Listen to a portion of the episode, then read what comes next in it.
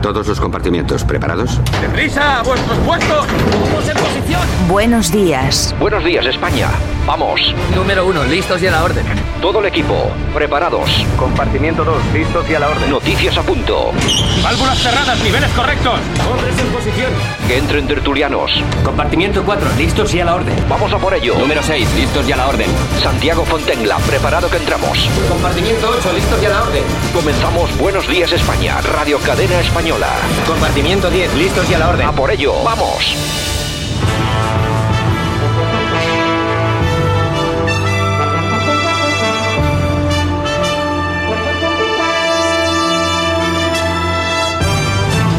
Buenos días España, aquí estamos un día más. 90 minutos de información y opinión que nos esperan. Estamos a 3 de noviembre 2020. Elecciones en Estados Unidos. Mañana sabremos, bueno, el desenlace final de esta batalla entre Biden y Trump. Aquí ya sabéis que apostamos por Trump. eh, nos gusta, que tampoco vamos a negarlo. Esperemos, vamos a esperar que gane. Esperemos. Saludos de Javier Muñoz en la técnica, saludos de Yolanda Cemorín, saludos del profesor Sergio Fernández Riquelme que va a estar con nosotros, también Debbie eh, Rodríguez, va a estar también Francisco Gómez, Armando Robles, vamos a entrevistar a José Luis Roberto de España 2000, después de que se hiciera esa votación en el Ayuntamiento de Valencia pidiendo la ilegalización de su partido. Bueno, vamos a tener un programa bastante entretenido en el que vamos a hablar de todo, de los atentados de ayer en Austria, bueno, vamos a hablar un poco de todo que yo creo que ya va haciendo falta.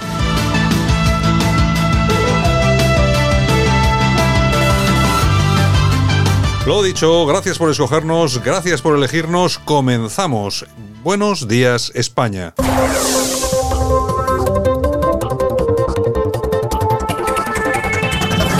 Bueno, vamos a ver qué es lo que tenemos ya entre manos, qué es lo que ha sido noticia este fin de semana, ya me imagino, por dónde irán los tiros, eh, que tampoco está muy bien decir esto después de lo que ha pasado en Viena, pero bueno, estamos hablando en temas, eh, lógicamente, que no son los propios de un atentado terrorista. Don Francisco Gómez, buenos días. Hola, buenos días. Sí, efectivamente, lo de Viena es otra cosa. Es otra cosa, es otra cosa. Es que- Es algo, es algo a lo que desgraciadamente ya nos estamos acostumbrando, porque es un suceso que viene un poco eh, como consecuencia de lo que sucedió la semana pasada en París. Y al final, pues es lo que venimos diciendo en este medio y en otros, en, eh, a través de, de- de- de cualquier espacio en el que en el que tengamos ocasión de intervenir, ¿no? O sea, esto es algo tan grave que, que es un problema que hemos importado la, la cultura europea y que parece incluso que nos estamos acostumbrando a él. Pero bueno, efectivamente, como tú decías, hoy vamos a hablar de otros de otros asuntos que tienen más que ver con las cosas de España. Bueno, pues ¿qué tenemos por ahí?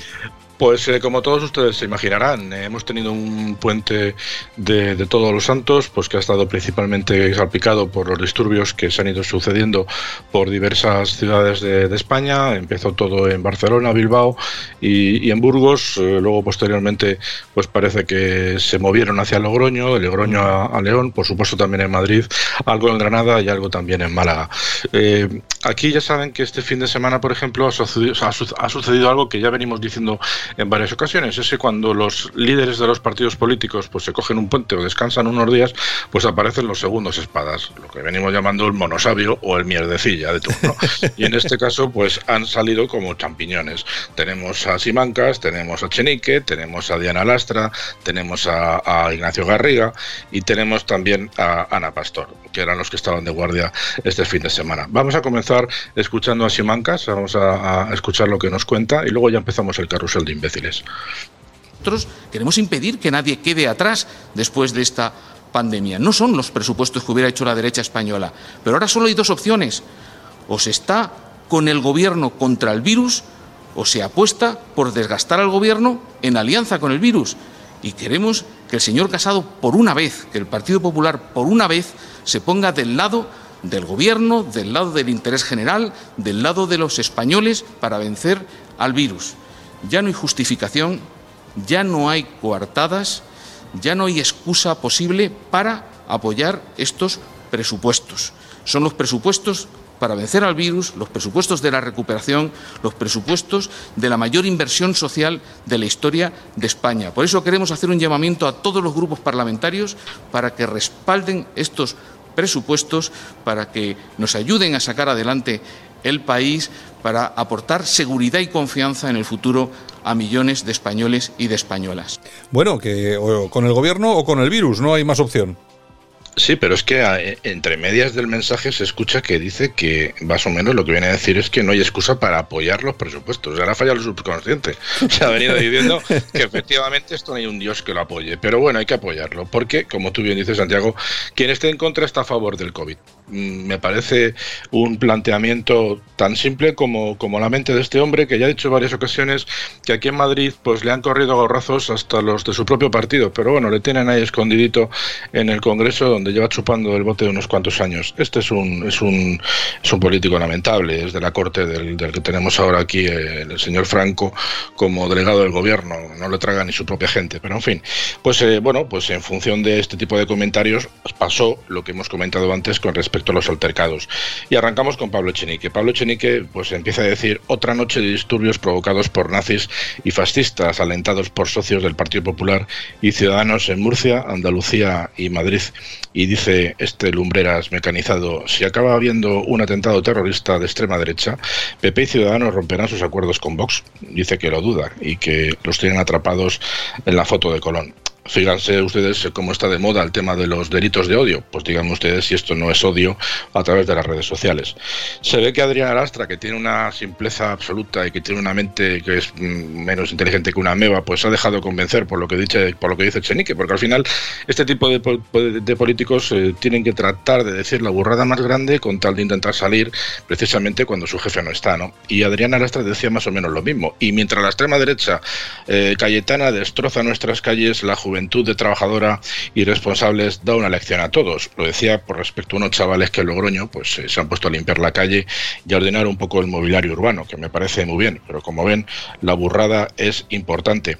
Y esto viene un poco a colación de que no se sabe muy bien si son de extrema izquierda o derecha o si son seguidores eh, ultras de equipos de fútbol. Yo creo que son un poco de todo, pero al final estarán bien subvencionados e imagino que además serán precisamente eh, por parte de aquellos que llaman a las alertas anti antifascistas. Aún así, eh, Ignacio Garriga, que es de Vox, pues también se dejó soltar la siguiente. Dice Ignacio Garriga, los llaman negacionistas.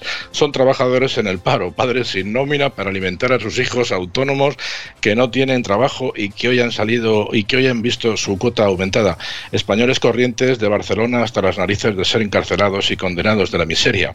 Supongo que no se referirá, no se referirá a Hussein, el que se mangó la bici y que luego puso a la hora y media en, en eBay en eBay, es que eh, Ignacio Garriga tampoco da para mucho y fíjese que es de Vox. Y finalizamos con, Ana Pastor. Eh, además de finalizar hablando de ella, si quieres hasta la podemos escuchar porque se, ha marcado, se ha marcado un detalle muy interesante que vamos a comentar. Vamos a, vamos a escucharla.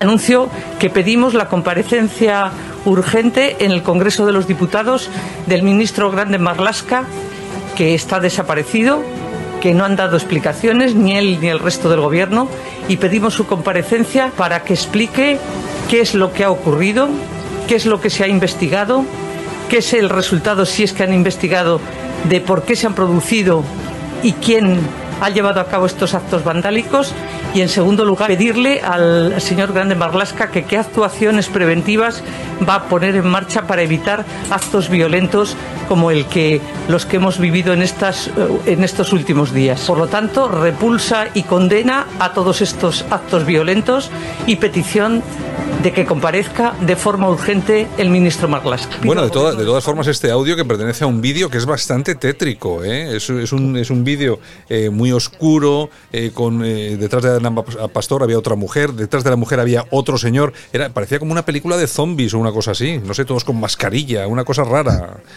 Bueno, es, Ana Pastor, o sea, es el PP, es, el papel, es el PP renacido, el nuevo PP de, de, de Ignacio, o sea, de, Pablo Casado, ¿no?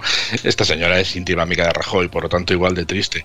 Yo simplemente con respecto a lo que he dicho, estoy de acuerdo que hay que condenar, por supuesto, toda esta violencia, pero hay que recordarle a Ana Pastor que el ministro Marlasca me da la sensación de que no va a ir al Congreso, al menos que le obliguen, porque hay un estado de alarma en el que el propio Partido Popular la semana pasada se ha abstenido, señora. O sea que me temo que no hay ninguna obligación de darle explicaciones a usted.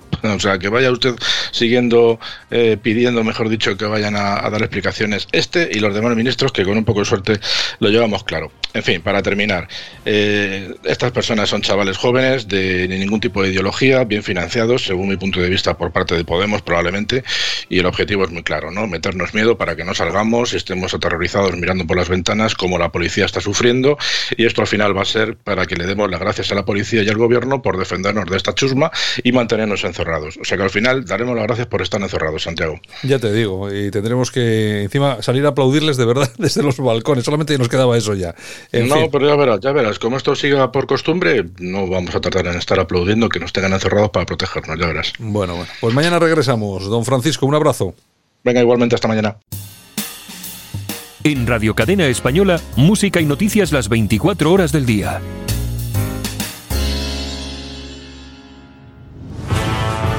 Buenos días España, buenos días desde Madrid. El consejero de Sanidad de la Comunidad de Madrid, Enrique Ruiz Escudero, ha anunciado que el Hospital Isabel Fendal, más conocido como Hospital de Pandemias de Valdebebas, será inaugurado la segunda o tercera semana de noviembre y comenzará con un primer módulo de hospitalización y de unidad de cuidados intensivos.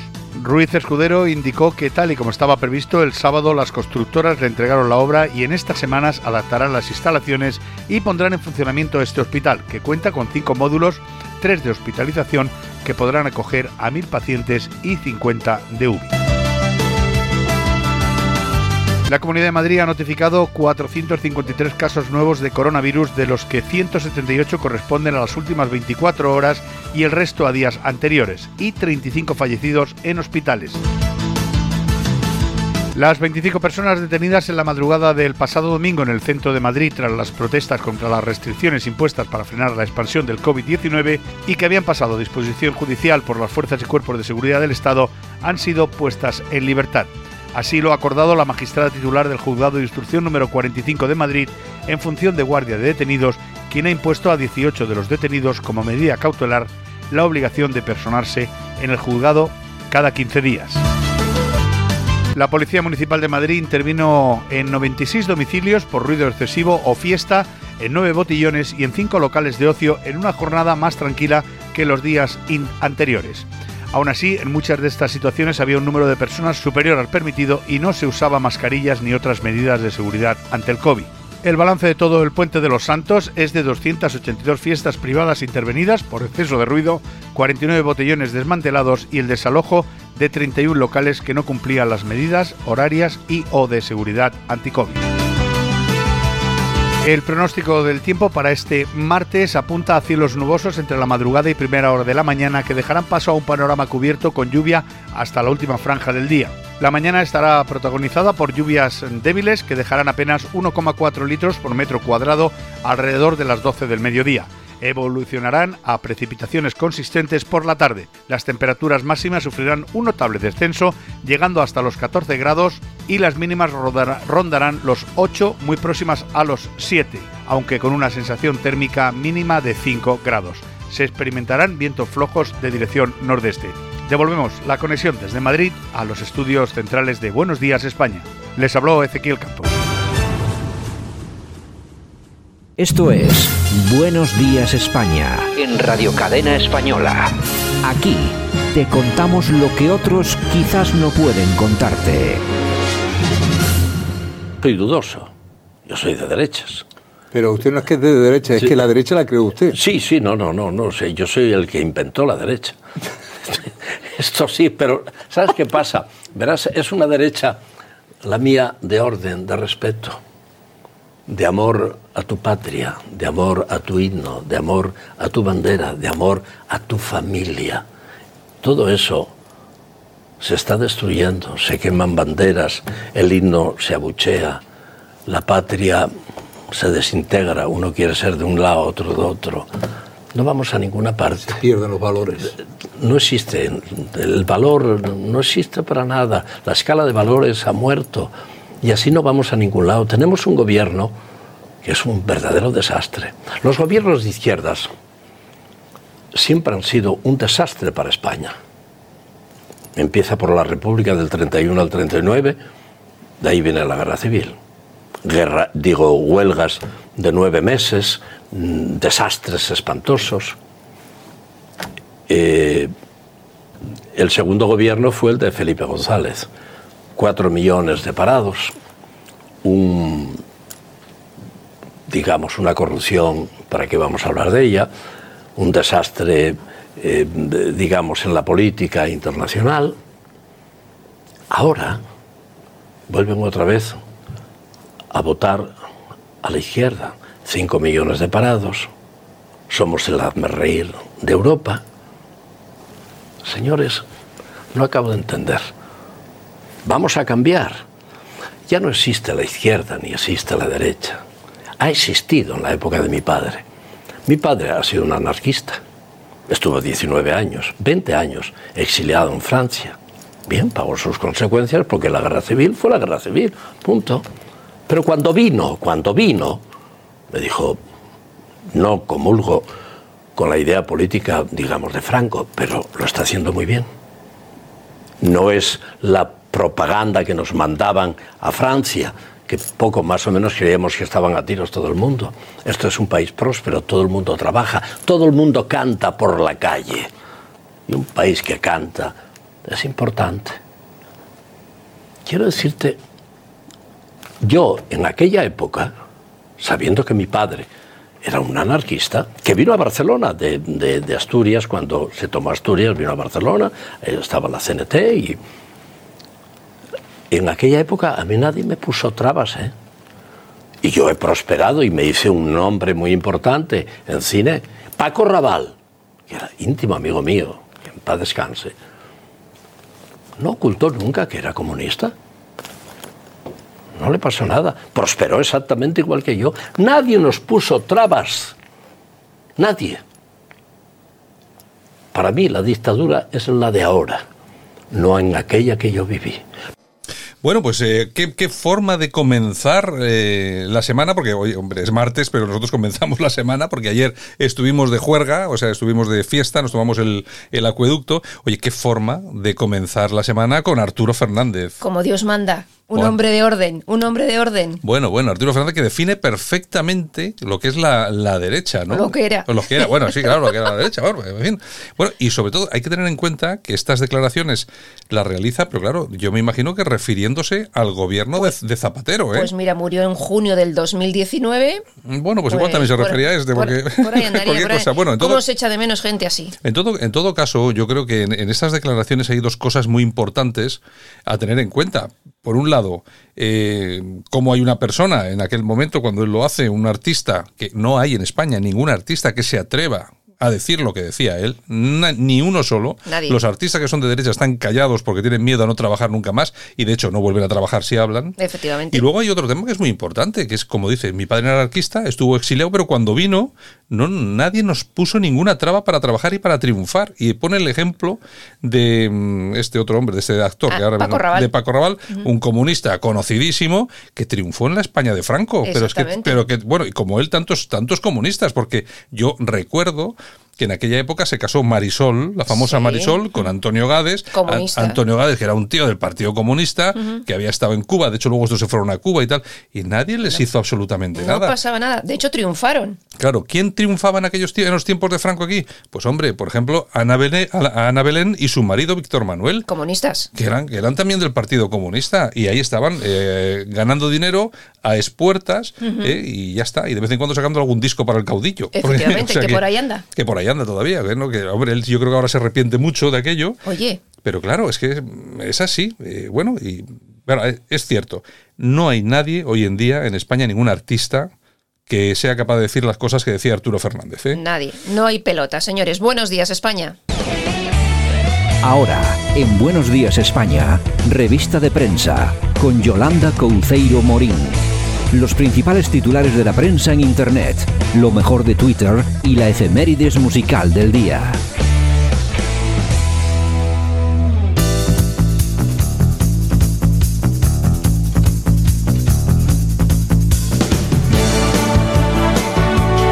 Que conste que conste en acta que yo ayer estuve aquí a primera hora de la mañana esperando que apareciese aquí. Aquí no apareció ni Javier en el control, ni cualquiera de los colaboradores y tal que participan. Estuve yo solo aquí esperando que llegaseis. ¿Qué me dices? Claro, es que ¿Qué es me dices? De verdad. ¿Qué, Es, es lo que hay. qué penita, qué penita me da. ¿A quién se le ocurre? Federico Jiménez Los Santos trabajando. Mira qué bien. El Herrera trabajando. El Alsina trabajando. Menos, menos los, de, menos los de Radio Cadena Española. Hombre, yo, ¿Pero si tuviese, es? yo si tuviese el sueldo de Alsina o de Carlos Herrera, pues también estaría trabajando. Ah, eso, ¿eh? eso quiere decir que te pagamos poco, Poco, ¿no? muy poco. Yo soy aquí una becaria. en fin, señores, después de haber escuchado a- al gran Arturo Fernández, volvemos a la realidad de este santo país A llamado la- España a todavía. reality, a la reality. Exactamente, y es que, bueno, empezamos con Pablo Iglesias, que oculta los detalles de 26 contratos contra la COVID-19 por su ministerio. No ha colgado información en el portal de transparencia y por lo tanto no sabemos a quién han sido adjudicados esos contratos. Yo imagino a quién, pero bueno. Aquí, después de la desaparición de Lasa y Zabalza, aquellos dos etarra que se cepilló el. Bueno. ¿Alguien? Alguien, ya sabéis, tal y cual. Vamos a ver lo, lo- la vuelta otra vez a ese oscurantismo es con el portal de transparencia. Exacto. Que también vuelve a protagonizarlo el PSOE. No sé para qué vale el portal. Será para otros, porque para ellos nada. Nada, nada, no explica, no da ni una sola explicación. Pues bueno, lo que Es es. como el portal de Stargate, la película esa de Sí, que Stargate. desapare- te metes ahí y desapareces. Exactamente, pues igualito. Bueno, Estrella Digital.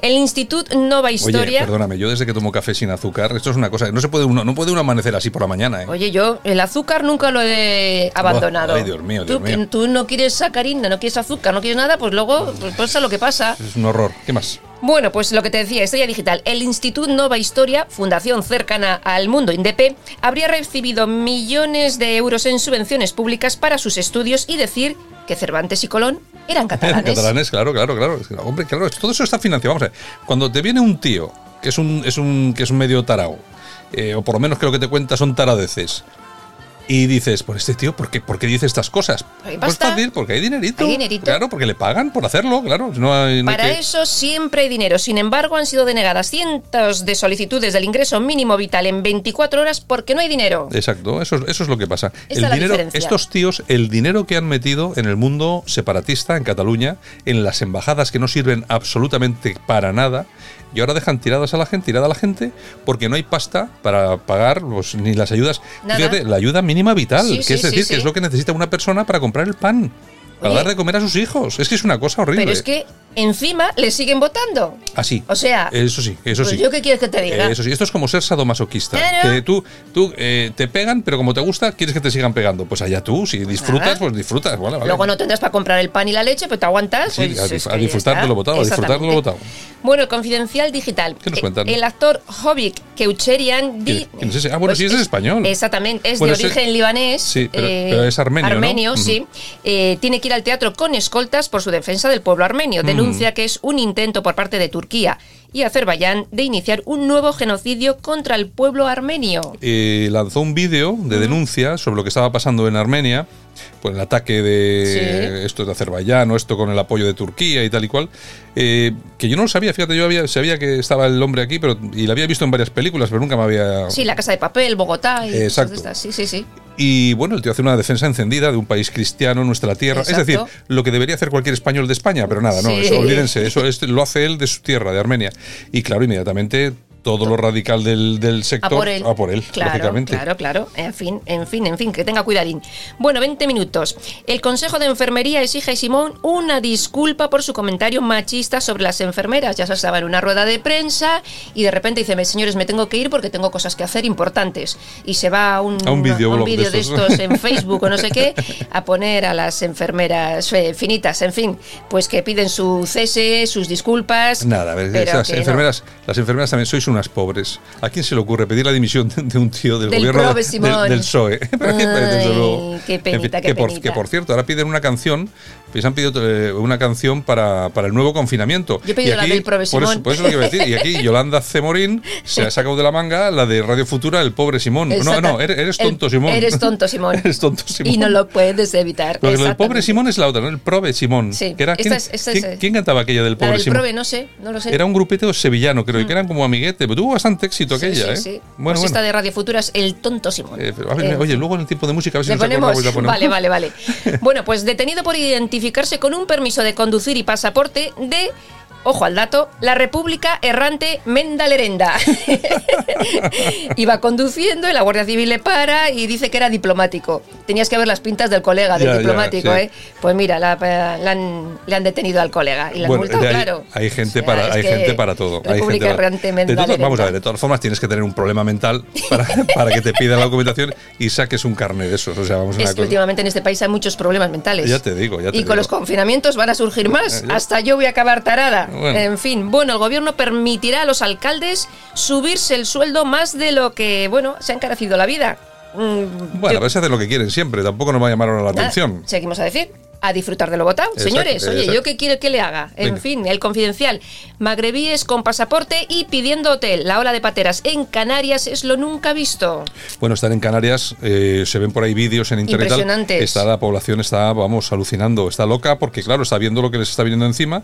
Eh, nosotros cuando decíamos aquí que Canarias se iba a convertir en el nuevo Lampedusa, y yo creo que ya lo es, pero claro, es que los, los canarios están viendo lo que está llegando, ¿eh? Es que les está llegando una buena. Es que ahora les está llegando a ellos. Sí, señor. Bueno, la Complutense que regala a la mujer de Sánchez la dirección de una cátedra. Eso sí, 7.000 euros por alumno. Que digo yo, ¿todavía hay alumnos y personas que paguen 7.000 euros por ir a, a ver lo que dice esta colega? o sea, sé. yo es que alucino. No, pero 7.000 euros. 7.000 Siete- euros por alumno. No sé, me parece, me Vamos. parece un, un timo, timo. No un sé lo que timo- nos va a contar. En fin, bueno? Burgos, Barcelona, Bilbao, Sevilla, en fin, un montón de ciudades que han pasado de los aplausos de los balcones a salir a la calle, a quemar contenedores y a destrozar todo lo que pillan. La extrema derecha. Sí. Dice el gobierno que es la extrema derecha. En Bilbao hay mucha extrema derecha. En Bilbao hay, salido todos. hay una- hay un montón de extrema derecha en Bilbao. Bueno, Ya bueno, bueno, bueno. No te puedes ni imaginar. Yo es que ve- veías los incidentes y decías, no, conocías a todos porque son todos conocidos. Además llevaban todos la bandera de España. Sí, sí, además todos iban con la bandera de. España y tal, sí, sí. Y en los móviles llevaban el cara al sol. También. Sí, es que, es que era- Por eran- eso les han identificado. Desde luego, es que, vamos a ver. Porque de repente sonaba el cara al sol. Es que, es que en este país yo creo que somos tontos o nos lo hacemos. Pero a quién se lo. Es decir, la extrema derecha, o sea, habría, habría Pues cuatro. habría cuatro, habría efectivamente. cuatro elementos por ahí sueltos. Es igual que me dice, no, es que detrás de todos estos desórdenes está democracia nacional.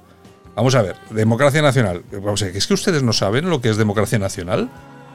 Pues es una organización muy pequeña que tiene una capacidad mínima de, de movilización y ya está. Y, ¿qué, qué incidentes? Que puede haber eh, tres tíos de Democracia Nacional en una, en una manifa en no sé dónde. Pues hombre, claro que sí, pues puede haber tres tíos. Pero organizados por Democracia Nacional es imposible. En fin, señores, Voz Populi. El giro de arrimadas hace perder más de mil afiliados por mes. Hasta Solo- pierde seguidores No, también no, en, redes no, sociales. No, si el, si el problema no es que pierda mil afiliados por mes, es que solo pierda mil So- afiliados por mes. Exactamente, pocos me parecen. ya te digo yo, porque Poquito, la cosa. Bueno, Bueno, news.es. ¿Qué tenemos? Pues Twitter, que bloquea la cuenta del asesor de Vox, Bertrán Endongo, por lanzar bulos racistas. Bueno, bulos que teóricamente son los mismos que has lanzado tú. Eh, pues Vamos, a, mí también me a la- ver, pero vamos a ver, yo hay una cosa que es que esto hay que entenderlo rápidamente. A mí ya me han puesto yo- verde, ¿eh? Bueno, pero es que yo vamos a ver, yo analizo el tweet que has puesto tú. Mm. Tú pones un tweet que pone la coste de moda Mm. desde ayer. Y sacas una foto con tres eh, chicos, Mm. eh, que era una foto en Argelia o no sé qué. Tú en algún momento dices en esa foto, Yo no digo "Esta- nada. estos tíos son los que robaron ayer esto. Yo no. solo he dicho que te está de moda la coste. Claro, tú has puesto ya tres tíos con todos vestidos con el cacharro de la costa y tal. Pero la izquierda, brum, a saco, ¿eh? A saco. Claro, a saco. claro. A ver si pueden Lo que, cerrar pasa, todo. lo que pasa es que es que no acaban de entender. Tú, yo cuando veo a esa gente, no, es que tuve que cerrar mi cuenta de Twitter porque me acosaban. Claro, es que estos se piensan que esta es como que la, que la Morín es como estos. Pues no, va a Pues ser que no. Va a ser que no. Va a ser que no. Yo ahí sigo. En fin, ¿qué Ay, con otros Miuras he toreado. En fin, Hombre, está, está- Moncloa. está claro. ¿Qué tenemos? Sánchez quiere a Margarita Robles para la presidencia de la comunidad o de la alcaldía de Madrid. La van a Mm, cambiar. Se la, va, se la va a quitar de en medio, ¿no? Exactamente. Bueno, O sea, ya veremos a ver a quién ponen en defensa también. En fin, la tribuna del País Vasco.com. ¿qué nos cuentan? Según la plataforma Heiser, el 70% de las apuestas de los últimos días son a favor de una nueva presidencia en los Estados Unidos con Donald Trump. Que hay elecciones hoy. atención, atención, atención, porque las encuestas que de verdad hay que tener en cuenta dicen que Trump va a ganar. Ya veremos, ya veremos. Vamos a ver si es cierto. Luego lo vamos a hablar, dentro de un ratito lo vamos a hablar con, con el profesor Sergio Fernández Riquelme y con Debbie Rodríguez, vamos a comentarlo y por supuesto nosotros mañana, que también, bueno, es que nosotros empezaremos a las 8 de la mañana el programa y me imagino que más o menos iremos conociendo los datos. Por el tema horario, porque, claro, allí también de oeste a este y, y, de norte a sur. de norte a sur, pues es mucho la diferencia, en fin. Bueno, el cierre digital, Pedro Almodóvar que rompe con el clan de la ceja y carga contra el gobierno de Sánchez. ¿Qué me dices? ¿Será que no le sueltan pasta para sus Al, pelis? Algo habrá pasado ahí, algo habrá, algo habrá pasado, algo Ay. Señor, señor. Diario crítico. España se acerca a un confinamiento total. Pues sí, va a Sí. ser que sí, porque aquí en breve también, ¿eh? Aquí en breve. La dialéctica nacional, Tezanos y el CIS, otros que se suben el sueldo mientras España avanza hacia el hambre, Sánchez aumenta su presupuesto un 13%, o sea, 9 millones de euros. Bueno, eh, Para hacer encuestas. es lo que hay, es lo que hay. Eh, bueno, pues eh, la noticia del corazón y Vale, que pues venga. porque este ¿Y fin no, de semana no vas a dar aplausos ni nada, ni Eh, cosas? Sí, es que ha muerto Sin Connery, entonces Ay, tenía pobre- que decirlo, el hombre de la rosa, el pobre- James Bond y Sin, tal, pobre en fin, Venga, toñejas. ¿A quién le vamos a dar unas toñejitas? Pues mira, se las voy a dar a Vox. ¿Por qué? ¿Que se Vox? Por ¿Qué el voto ahí en Valencia para que ilegalicen a España ah, 2000. España 2000, sí, no Exactamente. se sabe. Yo, yo creo que eso es una cosa muy particular de allí, de los de Valencia. ¿eh? Pues de alguno Luego, que se le ha ido la pinza luego también. vamos a hablar con José Luis Roberto. Me vamos, parece muy Vamos bien. a llamarle, le entrevistamos y que nos cuente a ver qué ha pasado. Bueno, aplausos. ¿A quién le vamos a dar unos aplausitos? Maitane Alonso. ¿Quién es? Pues mira, es una estudiante, una estudiante de medicina bilbaína que ha inventado un mecanismo para conservar alimentos en buen estado más tiempo y 100% sostenible. Y ha ganado un premio en Fénix y la, y la NASA le ha fechado. Tiene 19 años, ¿eh? 19 añitos y está fichada por la NASA. Sí, señor. Bueno, y es de aquí de Bilbao. Es de Bilbao. ¿Y no la, no la conoces? Ay, señor. Hay que conocer a esta gente, ¿Verdad no, que sí? no, a, no, no- no a cualquiera. A esos que salen a quemar contenedores. Exactamente, estos de la ultraderecha, esta famosa. Ay, señor. Venga, bueno, volvemos vemos- en un rato. Venga, vamos con la música venga. Venga. Aquí te lo contamos. Buenos días España. Buenos días. Bueno, y nosotros que esta mañana nos vamos hasta Murcia y está el profesor Sergio Fernández Riquelme. Sergio, buenos días. Muy buenos días, Santiago. ¿Qué tal por Murcia? ¿Todo bien? Todo bien, todo bien. Sin escena de guerra civil como en otras partes de Europa, pero muy bien, muy bien. Bueno, eh, nos vamos hasta no hasta París. En esta ocasión nos quedamos en Alicante. Don David Rodríguez, buenos días. Hola, buenos días. Viajando hasta Alicante. Aquí estamos más tranquilos, ¿no? Muy bien, el director de la dialéctica nacional.es. Bueno, eh, nada, imágenes de guerra en Europa, ¿eh? Sergio.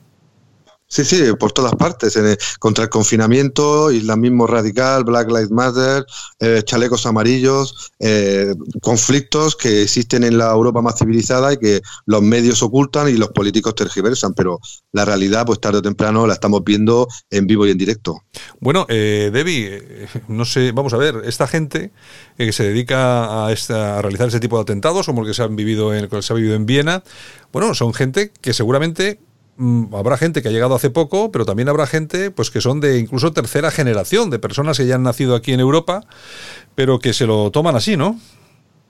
Bueno, eh, lo que tienen en común los de, primero, de tercera generación, los que han llegado hace una semana, los que están aquí desde hace 40 años, es la misma cultura. Es la misma cultura, la misma religión y tenemos que tener en cuenta que todo no es la educación. O sea, no podemos hacerlo todo eh, explicándole a la gente que está mal tirotear a la gente por la calle. O sea, eso no puede ser un programa de educación nacional, de instrucción pública. Y, y lo que tienen en común es la religión y la cultura, eh, básicamente. Eh, de momento no se, sabe, no se sabe bien el perfil que tienen, pero por ejemplo, los que el, el- el joven que decapitó a un profesor en, en París eh, acaba de llegar en el territorio eh, francés, el, mm, el otro que decapitó a dos personas en una iglesia en Niza eh, acaba de llegar en el territorio francés. Y es verdad que los atentados de, de Bataclan o, de los otros que hubo en París era de gente que ya había nacido en el territorio, pero todos tienen en común el Islam y la cultura islámica. En Polonia no hay atentado, en República Checa no hay atentado. Eh, ¿Y por qué? Porque no hay Islam y no hay inmigración. O sea, Ahora, eh, la izquierda eh, progre no puede decir que no hay una conexión directa entre inmigración, delincuencia y terrorismo. O sea, eso es lo básico. Inmigración lleva a delincuencia y terrorismo. Eh, y tenemos que tenerlo muy claro. Bueno, el otro día prohibían o le quitaban un programa a una periodista de, la cadena SER en, Canarias eh, por decir que entre los inmigrantes que llegaban en patera, que lógicamente nadie va a decir que son todos terroristas, sería una tontería, pero ella decía que sí, que algunos eh, se colaban entre estos inmigrantes y sí eran terroristas, ¿no? Inmediatamente la callaron, le quitaron eh, su programa, bueno, y silencio total, me imagino que para no crear alarma social, pero mientras tanto soportamos situaciones como la que se ha vivido ayer en, en Viena, pero bueno, que se está sufriendo a lo largo y ancho de toda Europa, como por ejemplo esa decapitación que nos comentaba ahora mismo David, de un profesor denunciado por sus propios alumnos. Sergio. Sí, lo señalamos hace, hace tiempo cuando ocurrió. Un profesor, un modesto profesor de instituto, no era un gran intelectual ni era un personaje público, sino un simple profesor de instituto decapitado tras ser denunciado por sus compañeros. Obviamente yo no voy a ser aquí el que defienda las caricaturas de Charlie Hebdo que me parecen asquerosas, ¿no?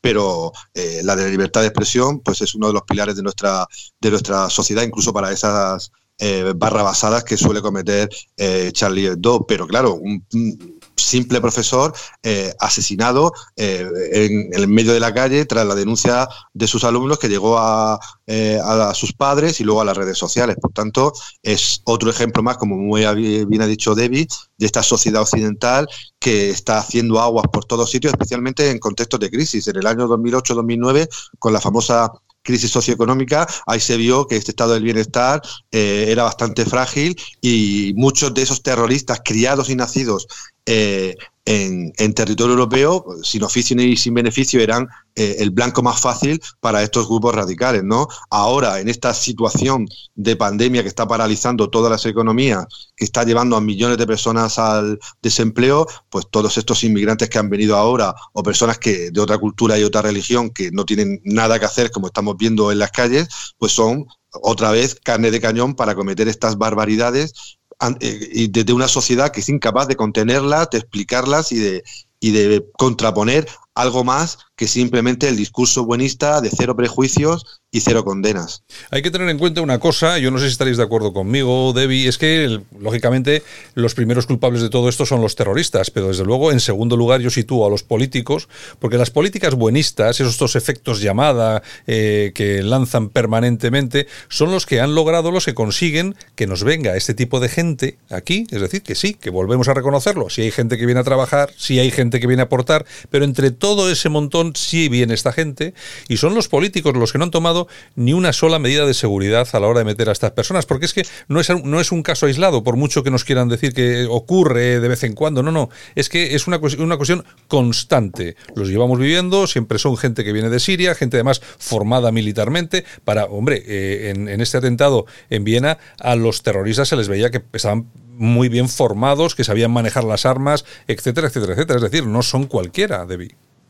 Claro, pero está claro, Santiago. O sea, vamos a ver, eh, esta gente que llega en, o llega en pateras o llegan con la, el, caso de la reagrupación familiar, porque hay que decirlo claro, en, en, España el principal problema no es el asilo, o sea, es, es la reagrupación familiar.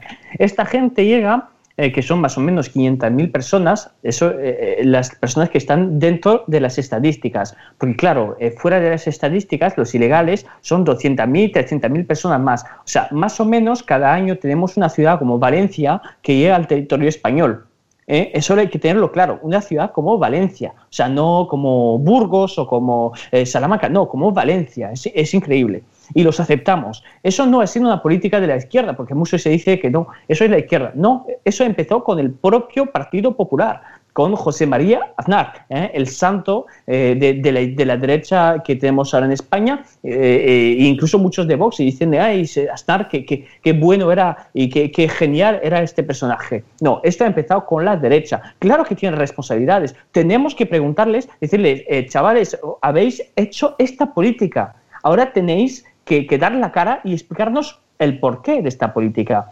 Eh, claro que tiene responsabilidad, pero tampoco vamos a decir, vamos, vamos a ver una cosa, eh, tenemos una élite que está totalmente eh, a los órdenes de una élite globalista de la Unión Europea y que fomenta esta inmigración. Porque claro, cuando vemos como personas como la presidenta de la Comisión, Ursula von der Leyen, la alemana, que dice que hay que acoger a millones de inmigrantes, pues lo que hace España básicamente con sus élites comprometidas con este régimen es aceptarlo. O sea, es un sistema global. Hay unos inmigrantes con unas mafias que están financiadas por la Unión Europea y por, los convenios europeos de derechos humanos y los chiringuitos esos de, eh, que financia el Partido Popular y el Partido Socialista, pero también hay el nivel europeo y las élites españolas. Es, un sistema global de, de sustitución demográfica porque al fin y al cabo es esto, es una sustitución demográfica lo que están organizando en España como lo han organizado antes en, Inglaterra, en Alemania o en Francia. Hay que ver que hoy en día Alemania eh, no acepta eh, condenar a la política de Turquía porque tienen miedo, porque tienen 5 millones de turcos en el territorio alemán. O sea, tienen miedo, o sea, tienen miedo porque tienen un ejército de, un, de un país enemigo en su propio territorio. O sea, básicamente es eso, tiene un ejército de personas que lo que quieren es acabar con la cultura occidental y tienen miedo. O sea, que sí, que tienen responsabilidad esas, esas élites, pero también las tienen a nivel europeo. Y si no salimos de, este, de estos convenios europeos de derechos humanos y de esa Unión Europea, pues realmente la pobre, la pobre élite española, que ya no tiene ni, casi ni, ni poder, pues tampoco tiene la culpa. El, problema, el primer problema es la Unión Europea. Bueno, en Estados Unidos, Sergio, se han ido a la cama eh, estarán todavía durmiendo, lógicamente, se han ido a la cama mm, con este atentado. Eh, claro, habrá muchas personas que digan, las políticas de Trump son las efectivas con todo esto. Eh, hay que recordar que al principio de su mandato incluso prohibió los vuelos con determinados países que tenían como religión mayoritaria la musulmana. además, eso ha sido una administración que se ha caracterizado por perseguir este tipo de, este tipo de cosas. Así que yo me imagino que habrá muchos estadounidenses que ahora mismo estén pensando que la política de Trump es precisamente la buena, ¿no, Sergio? Sí, en este tema inmigratorio e incluso eh, inmigrantes de primera o de segunda generación totalmente integrados que no se quieren identificar pues con estas eh, presiones migratorias o con los excesos, eh, en este caso terroristas que vimos ayer y estamos viendo todas las semanas. Una de las grandes promesas de Trump dentro de ese proyecto excepcionalista norteamericano era el control frontal de, de las fronteras en ese America First donde había que proteger la producción nacional, la seguridad nacional y ciertos valores eh, propios. Y le dio resultado, consiguió ganar las elecciones en, el año 2016 y en general ha cumplido con sus promesas duras, porque eran medidas muy duras, eh, sobre todo para la élite progresista, pero que respondían a esa demanda ciudadana tanto de nativos norteamericanos como de inmigrantes totalmente integrados que no quieren pues esas hordas de personas que tienen obviamente su derecho a buscar un futuro mejor, pero eh, en las condiciones y con las amenazas que están produciendo, pues obviamente se convierte en un problema eh, de seguridad, de prosperidad y de armonía en países como Norteamérica, donde eh, todo el mundo tiene acceso a las armas, donde todo el mundo tiene libertad de movimientos y por tanto el que entra a Estados Unidos sin eh, un control, pues puede moverse como pasa ahora en la Unión Europea. Eh, por tanto, las medidas de Trump a nivel migratorio desde su inicio fueron ese famoso muro que ya comenzó Clinton, por cierto, un demócrata, terminar ese muro con México y luego controlar o prohibir la eh, entrada de emigrantes de países donde había sospechas muy claras de pues, predominio del terrorismo o financiamiento de ese terrorismo mm. islámico. Bueno, el otro día, precisamente en uno de los debates, eh, Trump-Biden eh, estuvo muy bien un momento en el que Biden le arrojaba a la cara a Trump el tema de haber metido a las familias en jaulas. Y claro, Trump le preguntaba, bueno, ¿y quién las construyó? Claro, es que aquí estamos, es el doble, es el doble lenguaje siempre de la izquierda, ¿no? Siempre quitándose de en medio y no haciéndose responsable de las cosas. Las famosas jaulas donde se meten a los niños, se separan a los niños de los padres, es que las, construyó Obama. Es que Obama, hay fotografías que se han achacado a la época de Trump y eran de la época Obama, ¿no? Entonces yo pienso, y hablando y volviendo otra vez al, tema del atentado, yo pienso que eh, Trump lo que está haciendo ahora mismo a los, eh, a los americanos, entre otras muchas cosas, pero sobre todo yo creo que les está ofreciendo tranquilidad y algo de seguridad, que yo creo que tal como está pintando la cosa Debbie es muy necesario por parte de los dirigentes políticos. Bueno, primero, eh, Trump por lo menos no atacó la mitad de los países del mundo, básicamente porque Obama tenía una costumbre que era atacar cualquier país musulmán que había en el mundo y, bueno, enviarles unas cuantas bombas, ¿no? Eh, eso no lo hizo Trump. Trump lo que hizo es negociar una paz con, Norte, con Corea del Norte. Eh, yo no soy muy del partido ese del, Kim Jong, un Kim, Jong no sé Jong Kim Jong Un. Ya, bueno, ya no sé cuántos son, uno, dos, tres o cuatro ya. Pero bueno, lo que hizo Trump básicamente es negociar la paz entre Emiratos Árabes y Israel. Claro, en comparación con Obama, lo que hizo realmente Obama es eh, crear más eh, tensiones entre el mundo musulmán y el mundo occidental, lo que no hizo Trump. Eh, y por eso merecería tener como Vladimir Putin el, premio Nobel ¿no? de, la paz. Mm. Pero bueno, realmente lo que ofrece Trump es más bien, yo creo, a nivel interior eh, un proteccionismo, a nivel económico también una seguridad para esas mismas poblaciones que son esas minorías eh, latinas o, de origen en, en afroamericanas. y esas minorías realmente han tenido más empleo, más crecimiento económico, Em, y, creo que es la primera cosa que ofrece Trump a esas poblaciones. Es lo más importante. Claro, porque tú no le vas a decir a un americano que vive en Detroit, en Detroit y le dices, eh, eh, ¿tú qué opinas de las bombas en Irak? Y dice, pues me da igual, hombre, es que el nivel de vida que yo tengo en Detroit es más o menos el de Mozambique. Entonces, hombre, a mí me hablas de las bombas, pero yo, eh, a ver, hay que darse cuenta que en Detroit, por ejemplo, el nivel de vida, la, gente se muere más o menos con una media de 50 y tantos años. O sea, como algunos países países de África. Y vas a decir, ¿tú qué opinas de las bombas? Y dices, bueno, pues yo mm, no tengo opinión, básicamente. Claro, claro. Eh, Sergio, mañana a las 8 de la mañana, hasta ahora, ¿qué estaremos diciendo de las elecciones americanas? Pues que lo más sorprendente, como decía Chesterton de los milagros, es que se pueden, es que pueden darse, es que pueden ocurrir. Lo vimos en el 2016 y lo podemos eh, ver en 2020. Eh, obviamente, eh, lo mejor que tienen las elecciones norteamericanas es el show y el factor sorpresa. Y hasta esa mañana del miércoles, pues podemos ver cualquier cosa. Obviamente las encuestas dan como a gran favorito a Joe Biden, como lo, como lo como dieron también favorita a Hillary Clinton, pero eh, viendo las últimas encuestas, pues hay factores que invitan a ese desenlace emocionante, que a lo mejor no lo es, pero en la política norteamericana y con Trump, pues todo, todo es posible. Eh, Real Clear Politics recoge pues que eh, nuestro amigo Sleepy Biden pues tiene un, entre 6 y 7 puntos de ventaja a nivel nacional. Obviamente el voto popular lo va a ganar porque estados como California votan casi en bloque demócrata, pero los datos más interesantes de las distintas encuestas y gráficos de Real Clear Politics es que eh, eh, Trump a, día de hoy tiene el, mismo porcentaje de votos, exactamente el mismo que hace cuatro años, en torno al 43%, que en los estados claves hay prácticamente en todos empate técnico, un punto arriba, un punto abajo para cada uno de los eh, candidatos. Y que eh, el nerviosismo del lado demócrata es tan fuerte por ese posible efecto sorpresa, por ese posible milagro nuevamente de, Trump, es que se están volcando directamente en los estados clave de manera eh, casi desesperada. Pensilvania, Michigan, Florida, eh, intentando que no se repita el supuesto error que tuvo Hillary Clinton de dar la victoria por, por sentada. Repito, como dijo Chesterton, lo más sorprendente de los milagros es que ocurre. Y en política, incluso pese al dominio tan apabullante del globalismo a día de hoy, eh, pues es posible que Trump eh, pueda dar de nuevo la sorpresa. Hombre, hay una cosa que es muy importante y hay que tener en cuenta, es que ahora mismo en Estados Unidos decir que votas demócrata, bueno, no implica nada, pero decir que votas a Trump ya implica alguna otra cosa. Por lo tanto, ahí puede haber, ahí puede haber un voto oculto importante y teniendo en cuenta que las dos, los dos candidatos están empatados técnicamente, pues al final puede que surja esa sorpresa precisamente por ese, ese voto que no se sabe, que está oculto, que no se sabe dónde está, que son esas personas que nunca van a decir que van a votar a Trump, porque allí la cosa la verdad es que no está nada nada, sencilla para ese tipo de, declaraciones y podría, podría pasar. De todas formas, y si os parece, bueno, eso lo vamos a ver mañana, eh, de todas, todas, esperemos que, gane Trump, vamos a ver si, si, hay un poco de suerte, pues si gana Biden, ya sé que hay mucha gente que nos escucha que puede pensar que a nosotros ni nos va ni nos viene lo que pasa en Estados Unidos, nada más lejos de la realidad.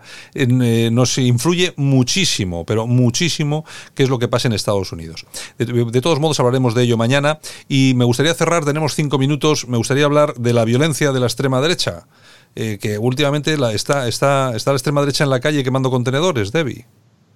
Sí, bueno, como el, el, el, el joven ultraderechista Hussein eh, en Barcelona, que atacó un decatlón, porque ya sabemos que los medas son muy de ultraderecha, o sea, yo he visto muchos medas votar a, a Vox, ¿eh? Y, y, bueno, y Vox menos, ¿eh? He visto muchos medas de, de Falange, ¿eh? Un montón de ellos, ¿no?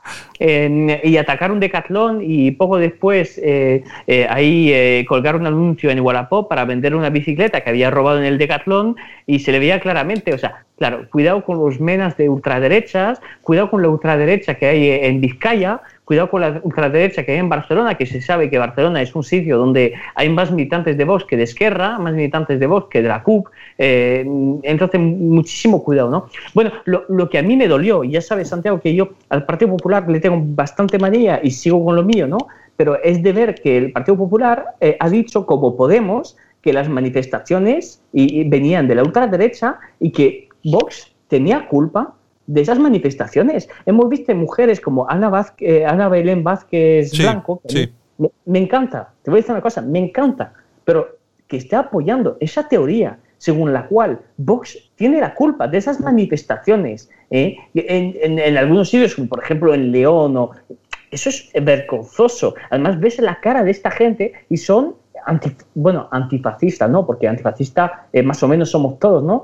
Pero eh, vamos, de, extrema izquierda, o sea, de Black Lives Matter más o menos, y, y diciendo exactamente con el mismo discurso que Podemos. El Partido Popular, como después lo que hicieron durante la, la moción de censura, siguen con el mismo discurso anti-Vox, cuando realmente lo único que pueden tener como oportunidad para acceder al poder es tener a Vox como a la derecha, como hicieron en Murcia, en Andalucía o en Madrid, y, y ahora atacando a Vox como si, como, como si el Partido Popular fuese un partido de, de- de centro izquierda. O sea, Sí, pero eso, pero da- eso, pero ¿eh? pero ese, pero eso Debi tiene sus culpables también dentro de Vox, porque el primero Garriga en Barcelona que sacó una serie de fotos de los incidentes que estaban en la calle, una fotografía, unas imágenes, y el hombre decía que bueno, que no eran, eh, que no eran violentos y tal y cual, que eran trabajadores que habían perdido, que no habían cobrado los ERTES y tal y cual, nada más alejado de la realidad, porque él fue el primero que lo dijo. Es que eh, lo que ocurre en Vox, que por supuesto no voy a, no voy a, no voy a posicionarme yo de quienes están criminalizando a Vox, entre otras cosas porque es mentira todo lo que dicen, lógicamente.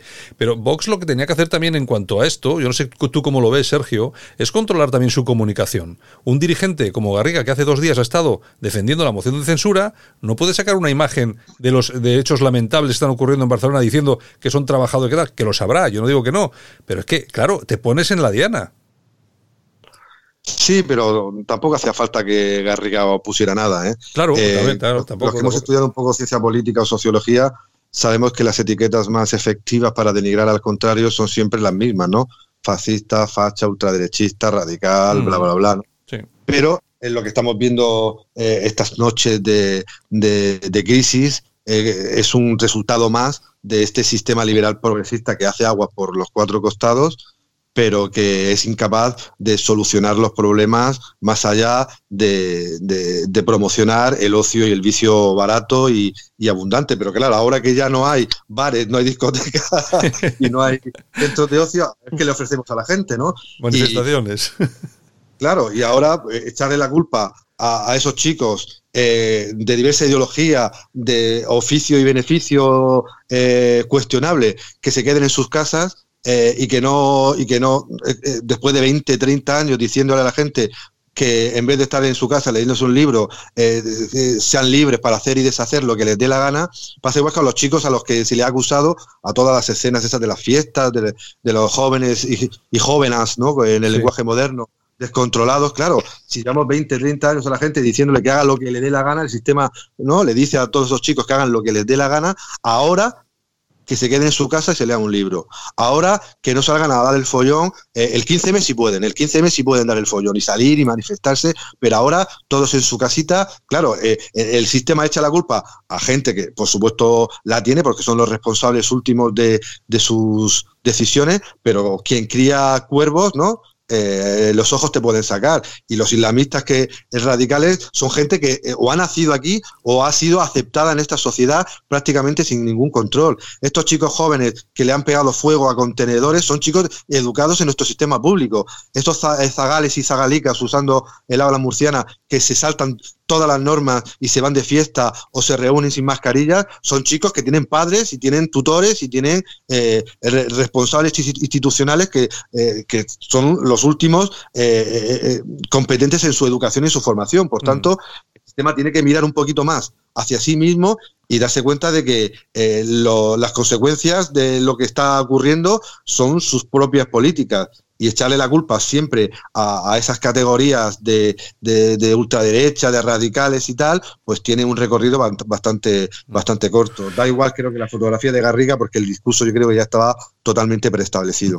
Aquí hay una cosa muy importante y es que efectivamente, como tú dices, yo creo que sí, el discurso ya estaba en marcha, pero tú fíjate que pretenden, eh, claro, acusaban a Vox de ser el que incita a las manifestaciones y luego, claro, sale y, y meten de por medio a democracia nacional.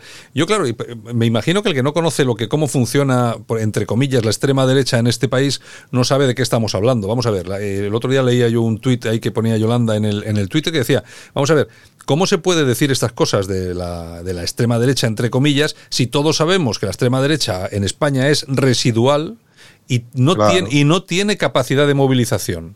Y luego encima todo eso, a todo eso le ponemos las imágenes que hemos tenido, eh, los detenidos, que por supuesto ya sabéis que la policía por un lado está diciendo quiénes son, que son los antifas, extrema izquierda y tal y cual, pero los medios de comunicación y los partidos políticos, entre ellos el Partido Popular, también es cierto, aunque en menor medida, pero es cierto que también lo ha dicho, también centrándose en Vox, cuando todo el mundo sabe que es falso. Vox no tiene nada que ver con todos estos incidentes. Me parece, además, me parece que eh, al Partido Popular esto no le hace nada bien a nivel electoral. Porque es que mañana, hoy arremeten contra Vox, si mañana van a arremeter contra el Partido Popular, yo es que no acabo de, no acabo de entender la, la jugada y la estrategia. No lo acabo de entender, Debbie. Bueno, yo creo que no les viene muy bien a nivel electoral, pero les viene muy bien al grupo Bilderberg. O sea, más o menos el Partido Popular hoy eh, en día es la voz del, sistema eh, globalista. Entonces, claro, también tienen que, dar algunas, eh, eh, como decirse, protegerse eh, por lo de, sus amos, ¿no? Eh, de, su gente que está en, los países, como por ejemplo en Alemania, esas élites europeas que deciden de la política que tenemos en España. El Partido Popular tiene que mostrar que ya no es un partido franquista, que no tiene, no tiene nada que ver con Alianza Popular y que es un partido de centro derecha eh, eh, aceptable para, para esas, eh, esas élites extranjeras. Yo realmente, una cosa, yo creo que lo que está haciendo el Partido Popular es transformándose en un partido de centro derecha, eh, como lo era Ciudadanos, pero de centro centro derecha, y va a desaparecer, porque no, no, no hay, o sea, el, votante del Partido Popular y los militantes del, del Partido Popular son militantes de derechas, no son de centro derecha, son militantes de derechas. Y esa gente poco a poco va, va a estar mirando más eh, a Vox que al Partido Popular. Y por eso esa gente había votado a Pablo Casado durante el Congreso. Yo me quedo con esa misma teoría. Ahora, Yo- vamos a ver, el, el tema es, eh, es muy posible que quieran hacer lo que, lo que se llama en Alemania la Grosse Coalition, o sea, la coalición de, de- de- de izquierda, de centro izquierda, de centro derecha, para, primero, permitirle al Partido Socialista eh, vender sus presupuestos a nivel europeo, eso le vendría muy bien, estar pactando con el Partido Popular en vez de estar pactando con, el, con Podemos y para la derecha europea eh, que, que le parezca que el Partido Popular es un partido de derecha clásica. O sea, yo, yo no lo veo de otra forma. De poco a poco va a ser más o menos la misma cosa. El, el PSOE y el PP, eh, yo sigo lo mismo, es el PP-PSOE, no tiene, no tiene mucha diferencia. Yo, es que yo, eh, Sergio, tú entiendes mucho más del tema, pero vamos a ver, yo me acuerdo, aquí siempre se dice que las elecciones se ganan en el centro, que es donde está la gente, que tal y cual, para aquí para allá. Bien, me parece bien, me parece correcto, pero es que eh, las ganaba el centro cuando había dos grandes partidos. Y ese centro se podía disputar entre uno y otro con determinados mensajes, pero es que eso ya no existe. Ahora mismo hay eh, hasta cinco partidos que son grandes, que se disputan sectores totalmente diferentes de todo el abanico político. Vamos a ver, cuando alguien quiere ir a por votos que no pertenecen a su, eh, a su territorio ideológico, tiene que eh, iniciar eh, o poner en marcha los tambores de guerra, en este caso contra Ciudadanos. Pero lo hace, el Partido Popular lo va a hacer contra Ciudadanos porque contra Vox no puede, porque el mensaje por la derecha no lo va, no lo puede ganar. Eh, a Vox le pueden pasar muchas cosas, pero seguramente una de las que le puede pasar es que crezca electoralmente, precisamente por mucho electorado que se va a ver, pues bueno, mm, no sé, abandonado, vamos a decirlo de nuevo por el Partido Popular y mira y tenga que girar esa mirada hacia la derecha y lo único que hay ahí es Vox, ¿no? Lo que no entiendo es el PP qué pretende encontrar cuando mire hacia la izquierda, porque sí, va a encontrar los 10 escaños de Ciudadanos ¿Y qué más? ¿De verdad queremos ir a por un porcentaje de votos del Partido Socialista tal y como están las cosas en este país? Yo no sé, no acabo de verlo, Sergio.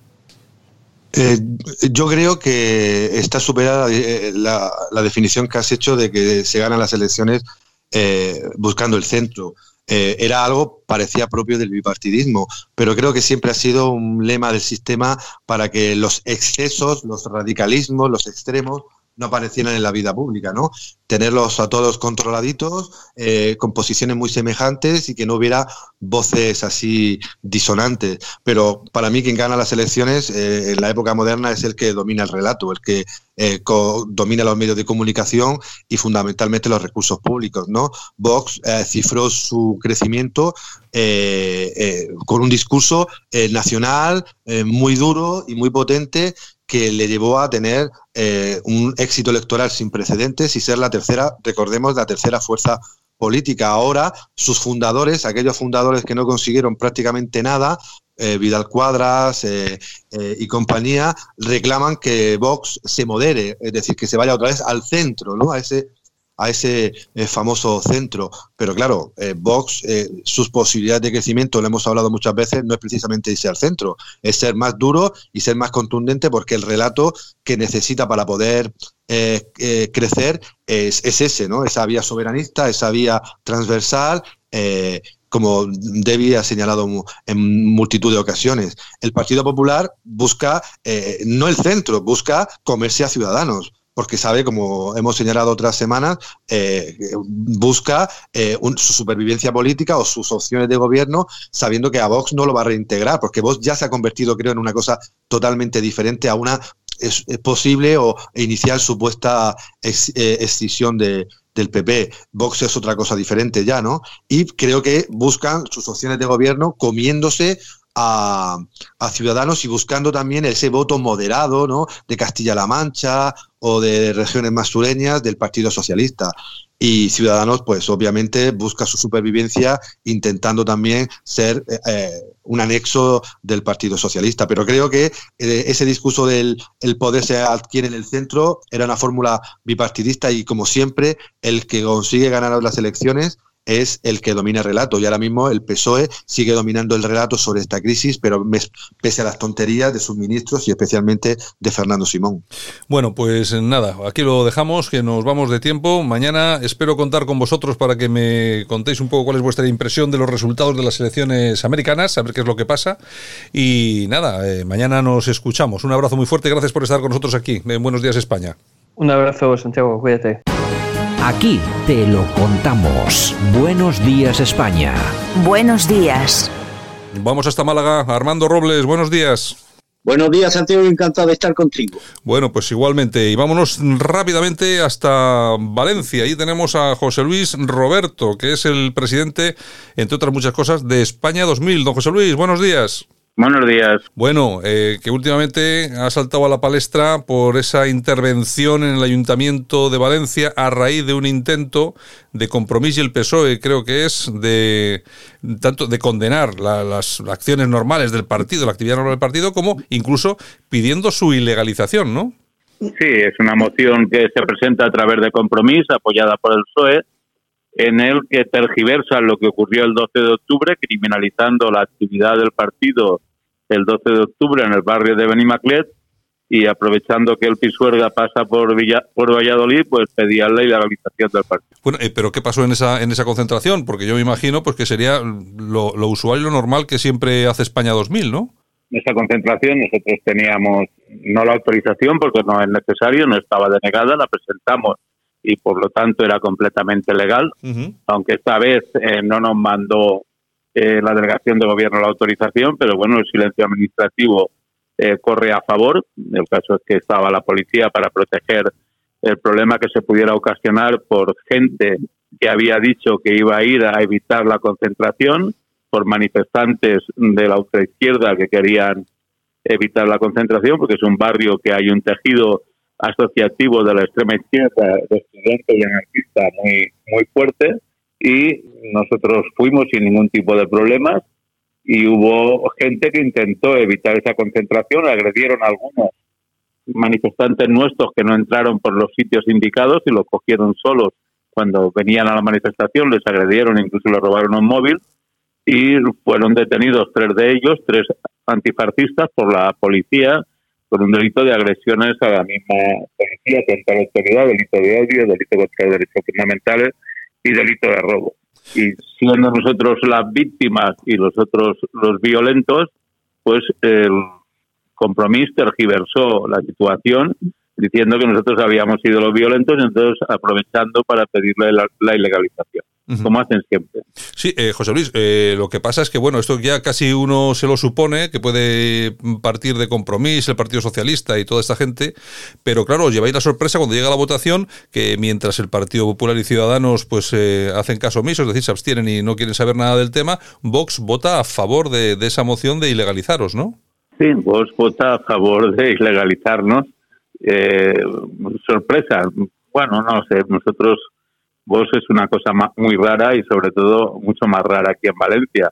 No se sabe lo que es, una almagama de espeperos y gente de los Day con una animación especial a España 2000 hasta el punto de que si alguien aparece en una foto conmigo eh, no permiten que esté en voz, es decir, con una persecución enfermiza y estúpida y entonces, aunque no es normal que vos hiciera lo que hizo, pero siendo los que son aquí en esta comunidad, pues tampoco te extrañar. Armando, ¿tienes alguna cosa para José Luis? Sí, querría plantearle, a mí la verdad es que no salgo de mi asombro, José Luis, cada vez que, repaso la, la moción, bueno, lo que piden es aplicar los mecanismos previstos en la famosa ley de memoria democrática y piden, bueno, promover las modificaciones legislativas necesarias que permitan la ilegalización de toda organización que promueva entre sus propuestas y diarios el racismo, la xenofobia, la intolerancia y la justificación de la violencia. Vamos a ver, si nos tomamos al pie de la letra en su literalidad esta propuesta de Vox, si por ejemplo asumimos el, el baremo establecido por Podemos, a quien había que ilegalizar también es a Vox, según el criterio de la izquierda radical, por cuanto todas estas cosas de las que os acusan a vosotros son las mismas de las que son acusados ellos por parte de organizaciones izquierdistas como Podemos e incluso por el Partido Socialista. Un contrasentido, José Luis. Sí, las varas de medir les tocaría a ellos también y con más fuerza porque es un partido más fuerte. Lo que nosotros hemos hecho en dos se ha visto muchas veces también. Es decir, han sacado banderas con el águila de San Juan, en un momento se levanta el brazo y han copiado muchas de las frases que nosotros llevamos diciendo desde, desde hace años y, el formadismo que nosotros llevamos desde hace años lo han copiado porque han visto que teniendo dinero para hacerlo hay un caldo de cultivo para conseguir votos, pero están en, la misma vara de medir y, bueno, yo creo que también les sorprendería a Compromís y, al PSOE ver que vos votaba a favor de ellos, no dirían, estos han bebido antes del pleno o algo por el estilo. bueno, en, en todo caso, eh, José Luis, que yo creo que Vox tiene que tener muy claro que esto que se está haciendo contra España 2000 se va a hacer contra ellos de forma, mm, bueno, si no es inmediata, dentro de muy poco tiempo. Eh, cuando llegue ese momento, a ver qué, qué es lo que, lo que hacen los demás, ¿no?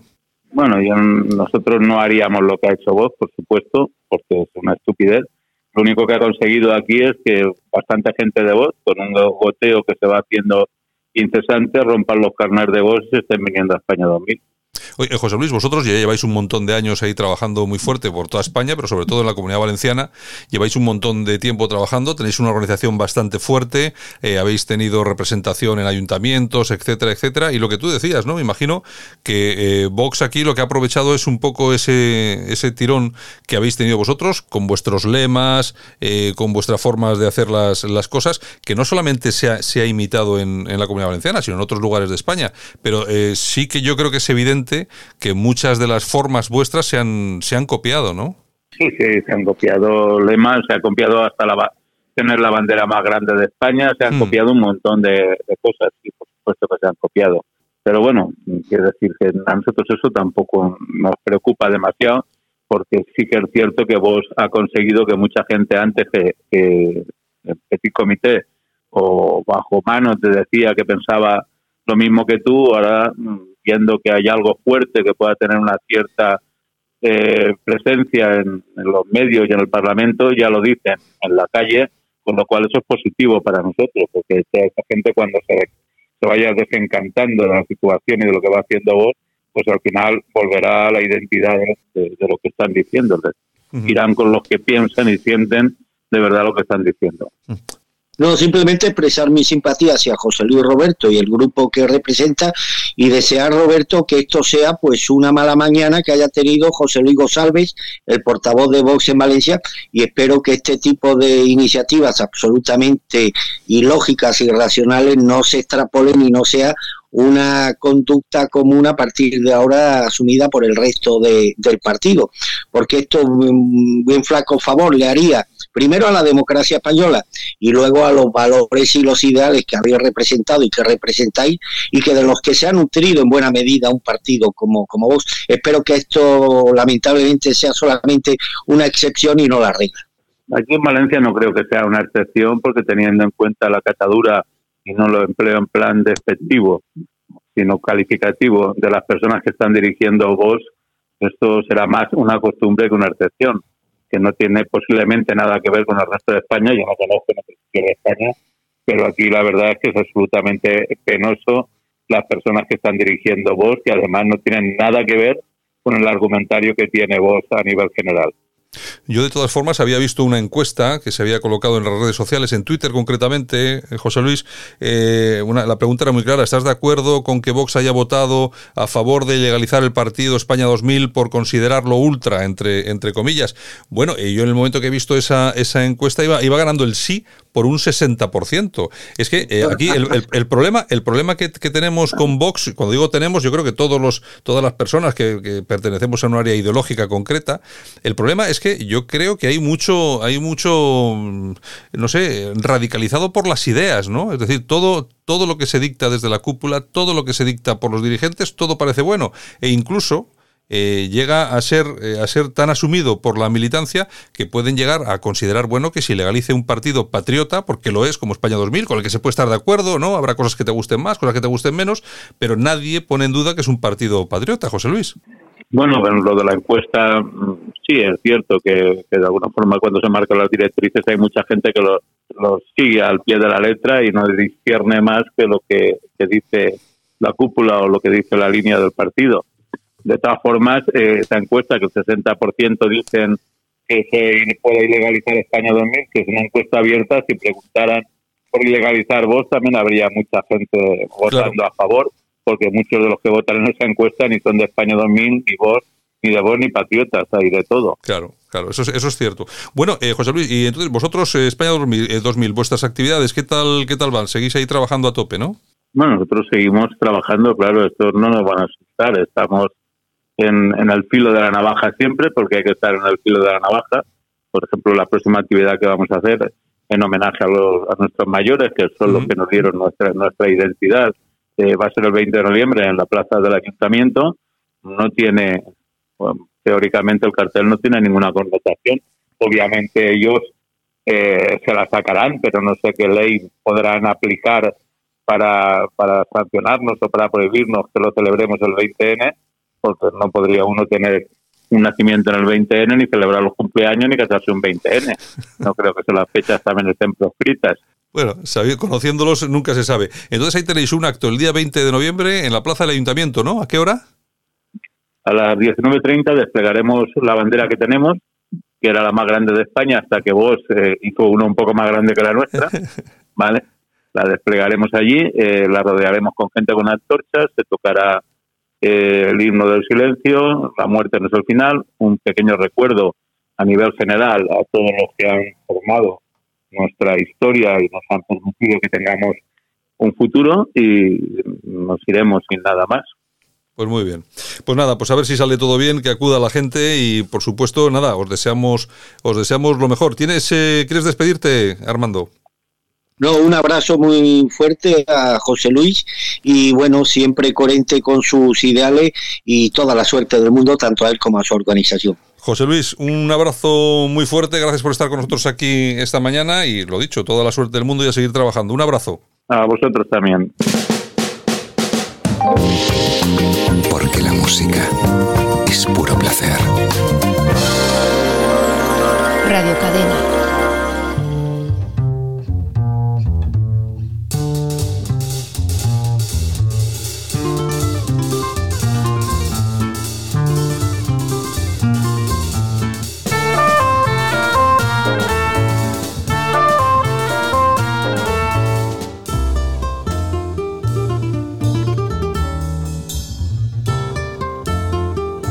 Y aquí estamos en tiempo de efemérides musical para recordar todo lo importante que sucedió tal día como hoy en el mundo de la música.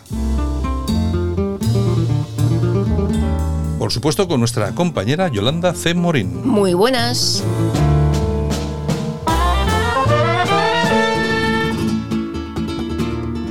Y hoy comenzamos con uno de esos iconos de la música jazz.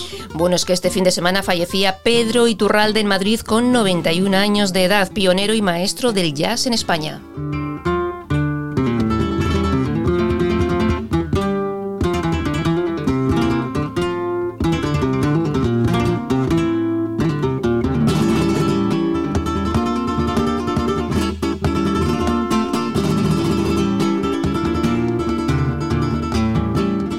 Hizo historia con sus tres volúmenes de jazz flamenco reconocidos mundialmente. A los 80 años de edad compagina su trabajo musical con el de catedrático de saxofón.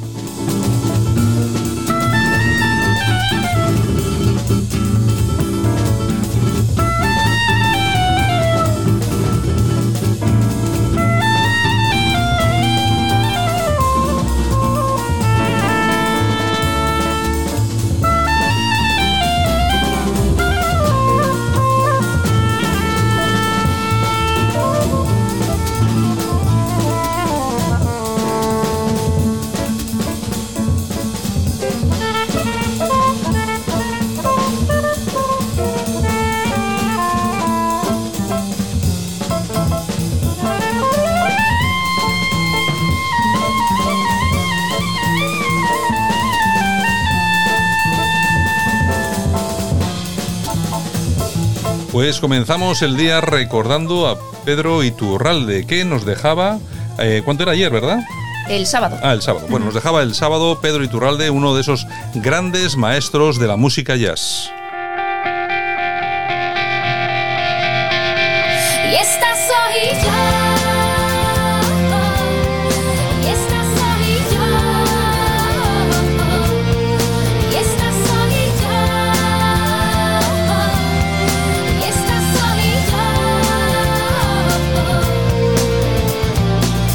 Y tal día como hoy del año 1982 nace Raquel del Rosario, una de las fundadoras de este grupo, El Sueño de Morfeo. Que me pierdo entre mis sueños. Dicen que soy una foto en blanco y negro. Que tengo que dormir más. Que me puede mi mal genio. Dicen que soy una chica normal. Con pequeñas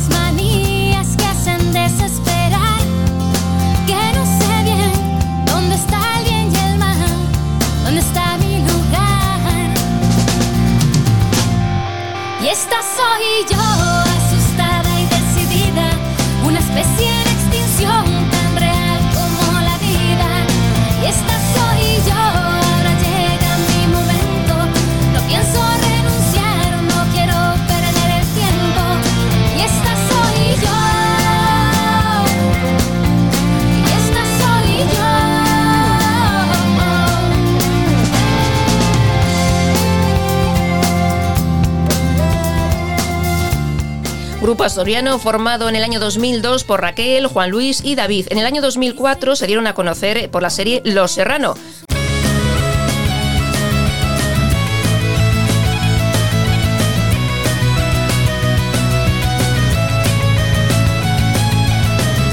Raquel se casó en el año 2005 con Fernando Alonso, por eso le conoceréis eh, muchos, y en el 11 se separan. En 2014 se casa con Pedro Castro, se fue a vivir a Los Ángeles y allí se dedica pues a la música y a un hijo que tiene con, eh, con autismo y bueno, se dedica 100% a él.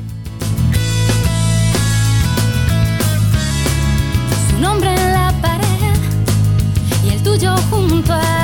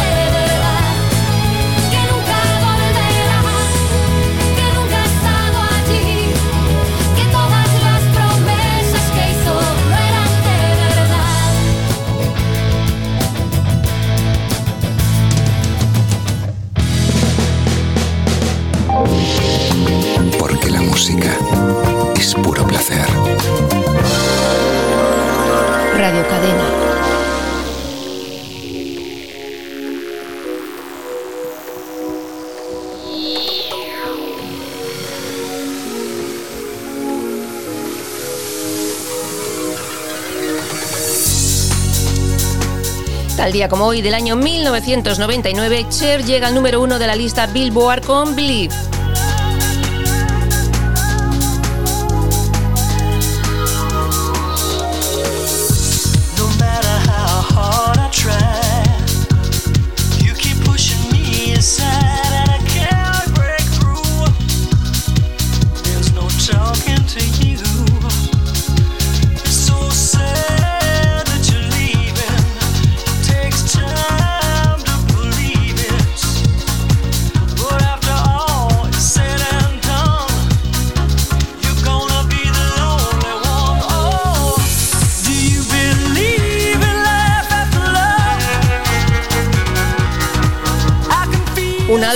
Que vendió más de 25 millones de copias. Cher, cantante, actriz, productora y toda una celebridad en los Estados Unidos, donde se la conoce como la diosa del pop.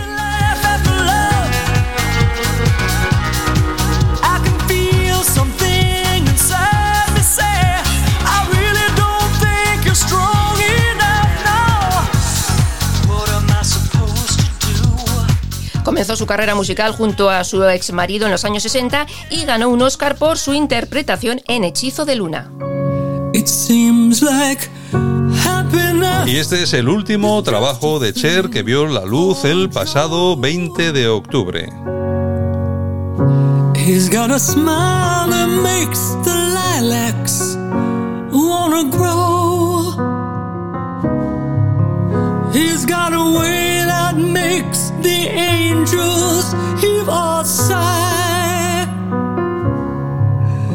when they know President Joe's passing by. Right now, our country's gloomy. Fear is in the air. But when Joe's president. Y durante cuatro años, como toda gran artista, ha tenido su espectáculo en Las Vegas. Ha vendido más de 220 millones de discos.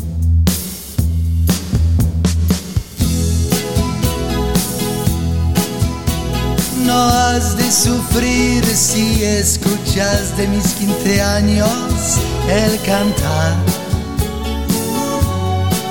Y ausente estés de las cosas que mi adolescencia fue a soñar.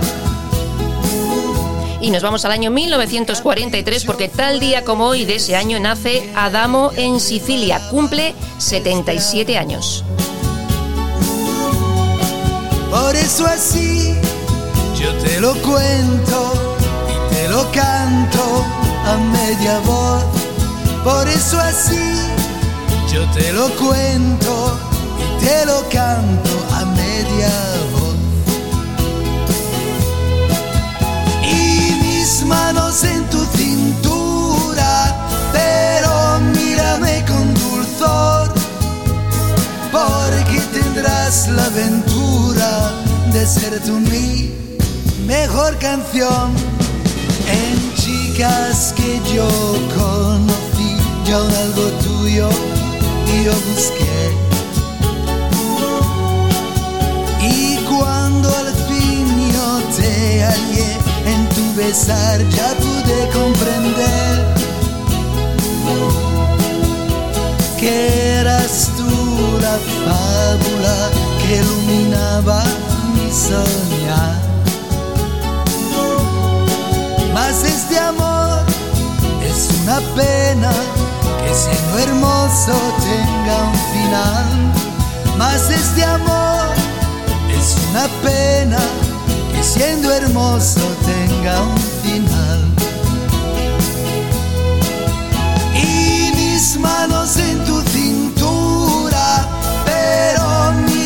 con dulzor, porque tendrás la aventura de ser tú mi mejor canción.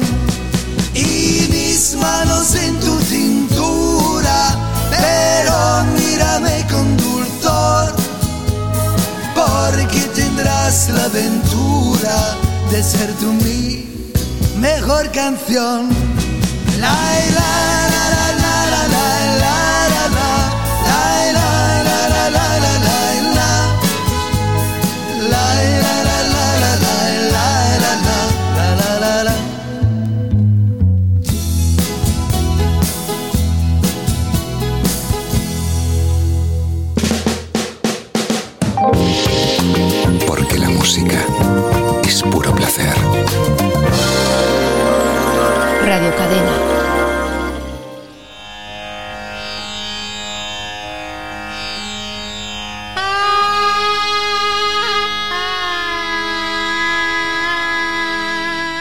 Y tal día como hoy del año 1968, George Harrison edita la banda sonora de la película Wonderwall Music.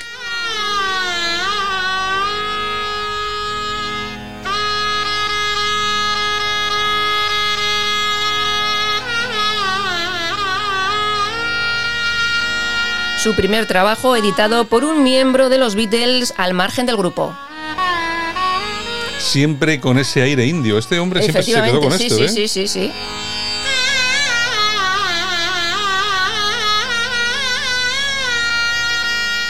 Bueno, las canciones de este trabajo son casi todas instrumentales y, como bien dices, fusionando sonidos occidentales y orientales. Esto sonará más de George Harrison.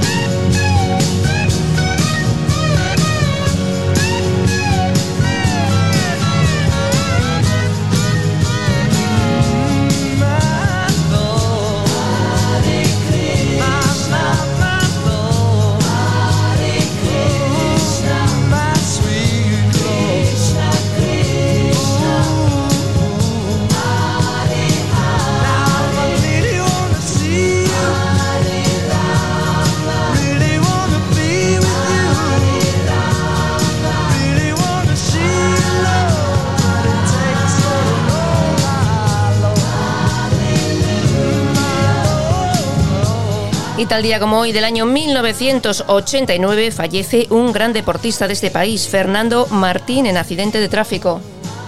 Y seguimos con nuestras efemérides, porque también tal día como hoy del año 1957, la perrita Laika es lanzada al espacio a bordo del Sputnik 2, la nave espacial rusa.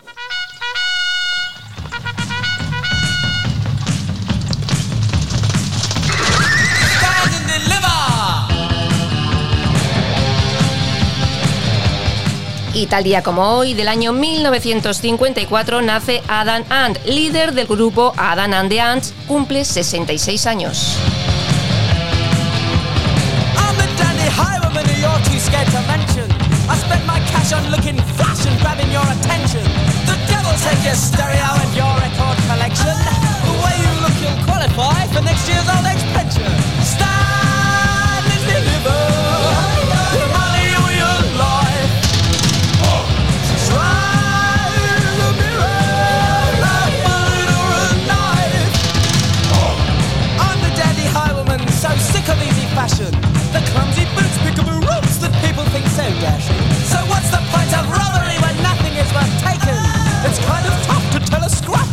Mistake is making. Stand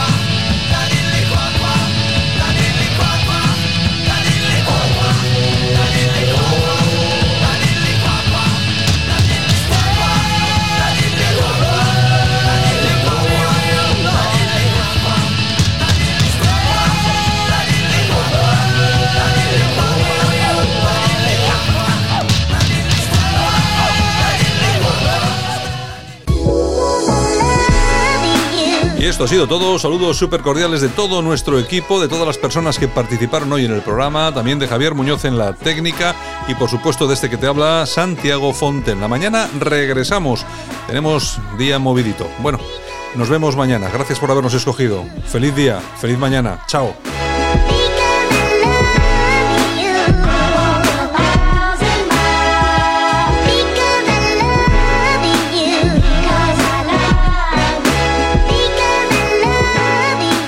Porque Radio Cadena Española te ama.